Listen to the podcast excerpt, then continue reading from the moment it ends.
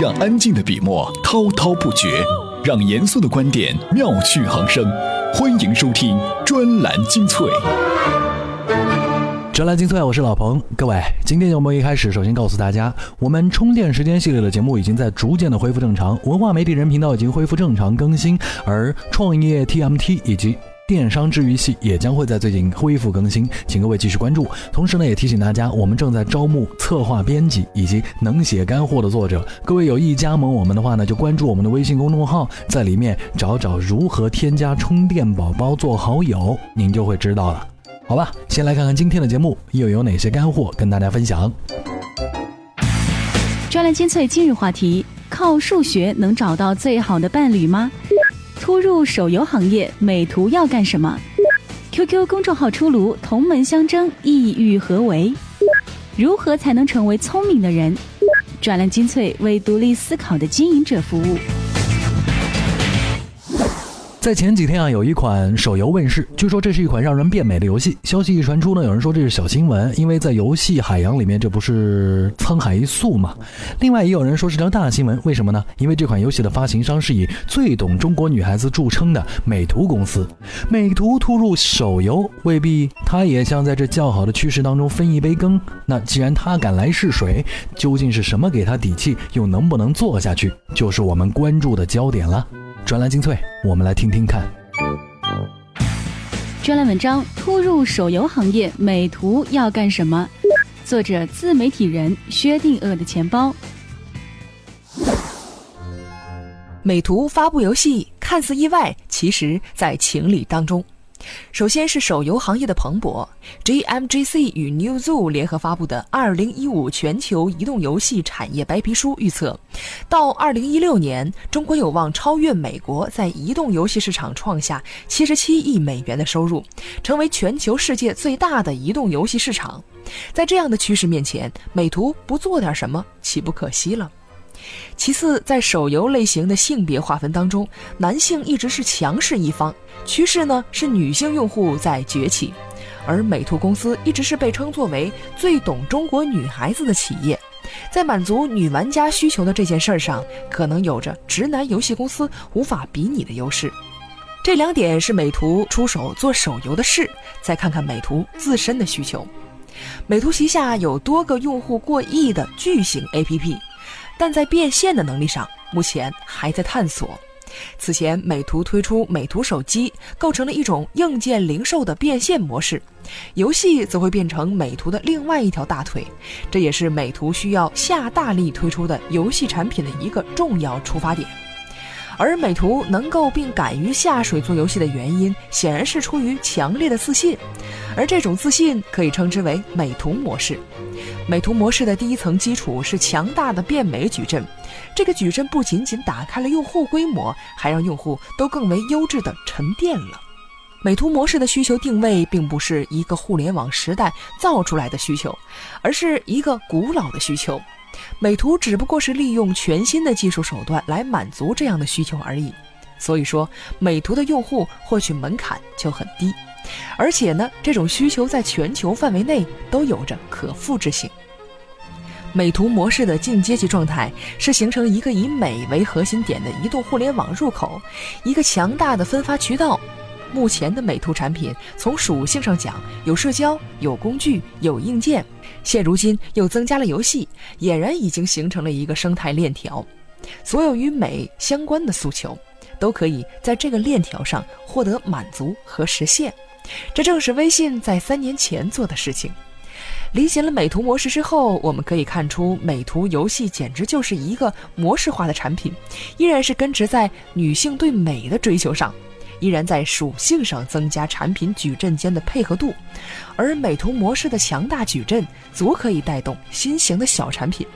此外呢，游戏很可能也只是一个排头兵而已。在之前的两期节目里面呢，我们聊到一个词叫“爽烧笔”，主要是说玩这件事情上面啊，哪些产业有机会，而一种娱乐方式能否流行起来的关键，大概就是这么三个维度：参与、成本、参与感以及获得快感。这三个维度至少获得两个维度才能够大行其道。所以啊，不管美图模式是初级状态也好，进阶状态也好，这款游戏行不行，或者说火不火，参照这三个维度，估计就心里有数了。好吧，说完了让人变美的游戏，我们再来聊聊如何让人成为聪明人。专栏文章：如何成为聪明的人？作者：互联网撰稿人 Lucky。所谓聪明，就是能够用最短的路径去解决问题。这句话包含了三层意思：第一，你需要知道解决这个问题有哪些途径；第二，你需要了解每一条途径的方式和成本；最后，你需要能在所有路径当中用最短的时间做出最优的选择。如果用两个词儿概括这三层意思，就是信息量和效率。一个聪明的人，他跟其他人所不同的就是他拥有更多的信息量以及更高的效率。那么，怎么样才能够获取足够多的有用的信息量呢？答案很简单，就两个字儿：训练。就是大量的学习、阅读、吸收。做事情怎么样才能更有效率？答案还是这两个字儿：训练。就是大量的做，做多了，效率自然就高了。这不是废话吗？我想说的不是这种老生常谈，而是一个被很多人忽略了的东西——转化率。是的，信息量是有转化率的。所谓转化率，就是你能够输出的信息量，你接收到的信息量，转化率越高，表示你对信息的利用越彻底、越有效，解决问题永远是看输出，而不是看存货。信息量一百，转化率百分之十，远远比不上信息量五十，转化率百分之百。后者明显比前者解决问题的能力更强。那么，怎么提高信息量的转化率呢？转化率低的人，对于某个东西他知道也认识，但需要的时候他很难立刻出现在思维当中，或者说他需要付出一定的精力去再度获取它。转化率高的人，对于某个东西，他完全不用思考，便对他的一切了如指掌。举个例子，你学打球的时候，一开始是不是花了很多心思在姿势上，怎么运球，怎么带球，怎么投篮？而到后来，你根本已经不需要在姿势上下功夫了，你的手会告诉你怎样发力，怎样握持，怎样运动。这个过程就叫做内化。内化就是将外界输入的信息变成你自己的东西。现在问题变成了如何内化？答案依然是训练。不过这里的训练指的是大量的思考。一种技能你学会了、应用了、千锤百炼了，你的身体就会习惯它，继而将它变成一种本能。同样，一个信息你接收了、应用了，在脑子里千锤百炼了，你的思维就会适应它，继而将它变成思维的一部分。而内化了的信息如何运用才会更有效率呢？持之以恒的思考就能成为一个聪明人了吗？其实也没那么简单。信息是被内化了，但如何才能有效率的运用？答案是建立思维模型。很多问题其实都有本质上的联系的，你需要做的是将问题分拆，找出最本质的特点，以此为依据将其归类，通过反复大量的思考和尝试，建立关于这一类问题的标准思考模型。遇到问题，先分析，再套模型。好了，解决了这些，你就可以成为一个聪明人了。说真的，什么样的人才算得上是聪明人？无非是三个特征：第一啊，更高的信息量，更高的转化率。更高的效率 啊！我已经把三个都说完了。那么如何达成这些目标呢？第一呀，学习；第二呢，内化；第三，训练。信息量永远只能通过学习去累积，只有内化了的信息才是有效信息。同一个问题练习的越多，解决速度就越快。但是掌握这三条就一定可以成为一个聪明人吗？不一定，因为关键还在于实践的方式和过程，以及你的胆量。您正在听到的是专栏精粹节目，这属于充电时间系列，而我是老彭，给各位来串接这些干货。在人类的知识领域里面啊，并不是只有实践才能出真知。对于快速获取某一些成就的人来说，我们说他们聪明，原因之一在于他踩在了别人的肩膀上。这就是说，他们不仅利用好了环境，利用好了氛围，也懂得擅长利用自己已有的一些条件和基础。在寻找最佳应聘者和最合适配偶这件事情上面，这种人非常的有优势。但是理论的意义可比实践来的容易得多了，因为在实际生活当中，你敢冒险吗？你敢不断重复去测试自己最佳配偶吗？寻找最优这一理论，有的时候真不是那么容易的。专栏文章：数学家帮你找出最佳求职者，你只要先淘汰前百分之三十七的人。作者：界面实习记者王艺奇。伦敦大学的数学家汉娜·弗瑞曾解释过“寻找最优解”这个理论。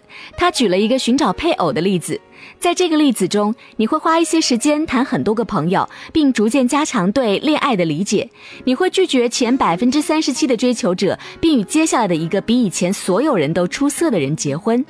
按照这个逻辑，如果你打算一生中与十个人约会，你就需要拒绝前四个人；如果你打算与二十个人约会，你就需要拒绝前八个人。但是，一般人们不会计划与多少人约会，所以这个方法可以应用到实践上。比如，你如果现在十五岁，并想在三十五岁的时候结婚，这时你就要拒绝前百分之三十七的时间段中你所遇到的所有人，也就是二十二岁之前，然后与你二十二岁之后遇到的比之前所有人都要出色的人结婚。如果你不按这个策略，而只是在你大约会与之约会的二十个约会者当中随机选一个人结婚，那你找到真爱的几率只有百分之五。而如果你照着这个策略做了，你找到最佳配偶的几率将提升到百分之三十八点四。同样的逻辑可以应用到招聘中。实际上，秘书的难题是这个理论最有名的例子。就是说，如果你想招聘一个新助手，并对应聘者进行面试，你永远不能知道你没有面试的人中是否有比之前面试过的都优秀的人。但是你不可能永远的面试下去，所以你必须在合适的时机停止面试，并做出决定。按照寻找最优解的策略，你最佳的决定就是拒绝前百分之三十七的应聘者，并雇佣接下来面试的一个比之前所有人都出色的人。同样，你也可以以时间来度量。如果你计划用三个月的时间来招聘，那么你应该拒绝第一个月的所有应聘者，并雇佣后面一个比之前所有人都出色的应聘者。当然，这个策略不是没有风险的。你有可能在前期遇到了最合适的那个人，并在之后再也没有遇到更合适的人。或者你运气不好，在前期遇到的都是奇葩，然后在接下来选了一个稍微正常点的，但不是最好的人选。但是有足够的耐心等到真爱和在合适的时机做出决定，以免好的都被挑走。这两者之间是一场奇妙的博弈。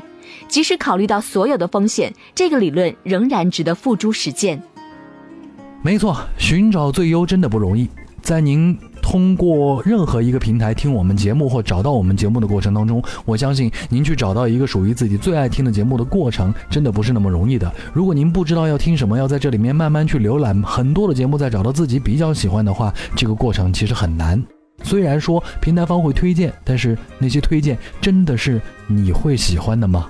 虽然说我们也经常被推荐，但是我们也不认可这些不同人在不同的维度里面得出来的不同节目。好吧，如果你喜欢充电时间系列的节目，可以在我们的微信公众号里面点击打劫这个按钮，里面有一个叫做 U 盘式赞助啊，U 盘卖的很贵，但是它不是空的，而且我们不是卖，是通过这么一种方式让各位有机会对我们提供赞助，获得赞助，我们将会更努力的做节目。怎么样关注我们的微信公众号呢？您在微信内搜索“充电时间”就可以找到加 V 的我们了。关注后赶紧开始每日签到，积分可以兑换礼品哦。今天的最后一篇文章，我们就来聊聊 QQ 和微信这一对同门师兄弟。当初啊，腾讯大张旗鼓的推出微信的时候，很多业内人士都认为这肯定会阻碍 QQ 的发展和微信的成长。结果呢？没想到 QQ 和微信避重就轻的在不同的侧重点发展，反而是以个子高歌猛进的势态火爆起来。不过就在最近，随着 QQ 公众号平台的上线，这一对兄弟之间貌合神离的平衡似乎是终于被打破了。本来是各自走得好好的，这 QQ 现在为什么要和自己的小兄弟相争呢？专栏文章：QQ 公众号出炉，同门相争，意欲何为？作者：IT 评论人康斯坦丁。模仿微信公众号推出类似业务，就是在打响反击战中最重要的一枪，也是在向微信宣誓：想接班，你还嫩点儿。不过腾讯似乎是有些打脸，原本习惯了抄袭竞争对手，现在却让同门之间互抄，这样真的好吗？也许腾讯有足够的理由让 QQ 推出公众号平台，虽然二者在用户上多有重叠，但社交圈的属性却有明显区别，自然公众号的表现也就不同，似乎看起来并不冲突。而对于公众号来说，因为向新的社交圈蔓延，可以保证自身内容相同的情况下，能够得到更大的发展空间，实现更大的商业价值。但从用户角度看，QQ 公众号似乎是一个累赘。一般用户都会安装微信和 QQ 两款应用，是用途不同而使用频率不一。原本微信公众号已经足够满足需求，现在又推出 QQ 公众号，对于用户来说毫无意义，不可能为自己找麻烦，重复接受相同的信息。而此前，微信就已经在下大力气整治公众号，不断降低公众号的存在感，使其不成为信息泛滥的源头。如今，QQ 即使东施效颦推出公众号平台，初期用户或许会尝鲜使用，但在后期肯定只会是多了一堆没打开过的红色角标，或者干脆完全退出。从公众号运营者角度看，QQ 公众号平台的推出的确拓展了新的渠道，但在微信上，公众号的价值已经大幅降低，管道的作用始终得不到凸显，运营者始终难以实现其自身商业价值，甚至很多中小企业已经开始在逐渐逃离。如今又有类似的 QQ 公众号平台，又有什么意义呢？随着时间的推移，移动互联网上可攫取的细分业务也就越少，QQ 和微信不可避免的会在同一业务上发力，进而产生冲突。之前的 QQ 红包、微信红包、QQ 钱包、微信钱包等已经凸显出这一趋势，这就意味着在即时通信和社交领域及所有可能延伸到的移动互联网细分领域，这两大领跑的 App 必将有 N 场恶战。即使因为同属一家企业，会在竞争手段上有所收敛。但在业务上针锋相对必不可少，这两者的争斗好像还真是不可避免。虽然说在之前老彭就已经感受到了，为什么？因为节目的原因，我们跟两家都有一些合作，所以我们在里面感受到了真正的那种貌合神离。不过这人世间的竞争啊，只要是良性的，就可能会让双方都在这个市场里面成为最牛的、不可撼动地位的独一家——腾讯。专栏精粹，今天的节目就到这里，感谢各位的收听，咱们下期再会。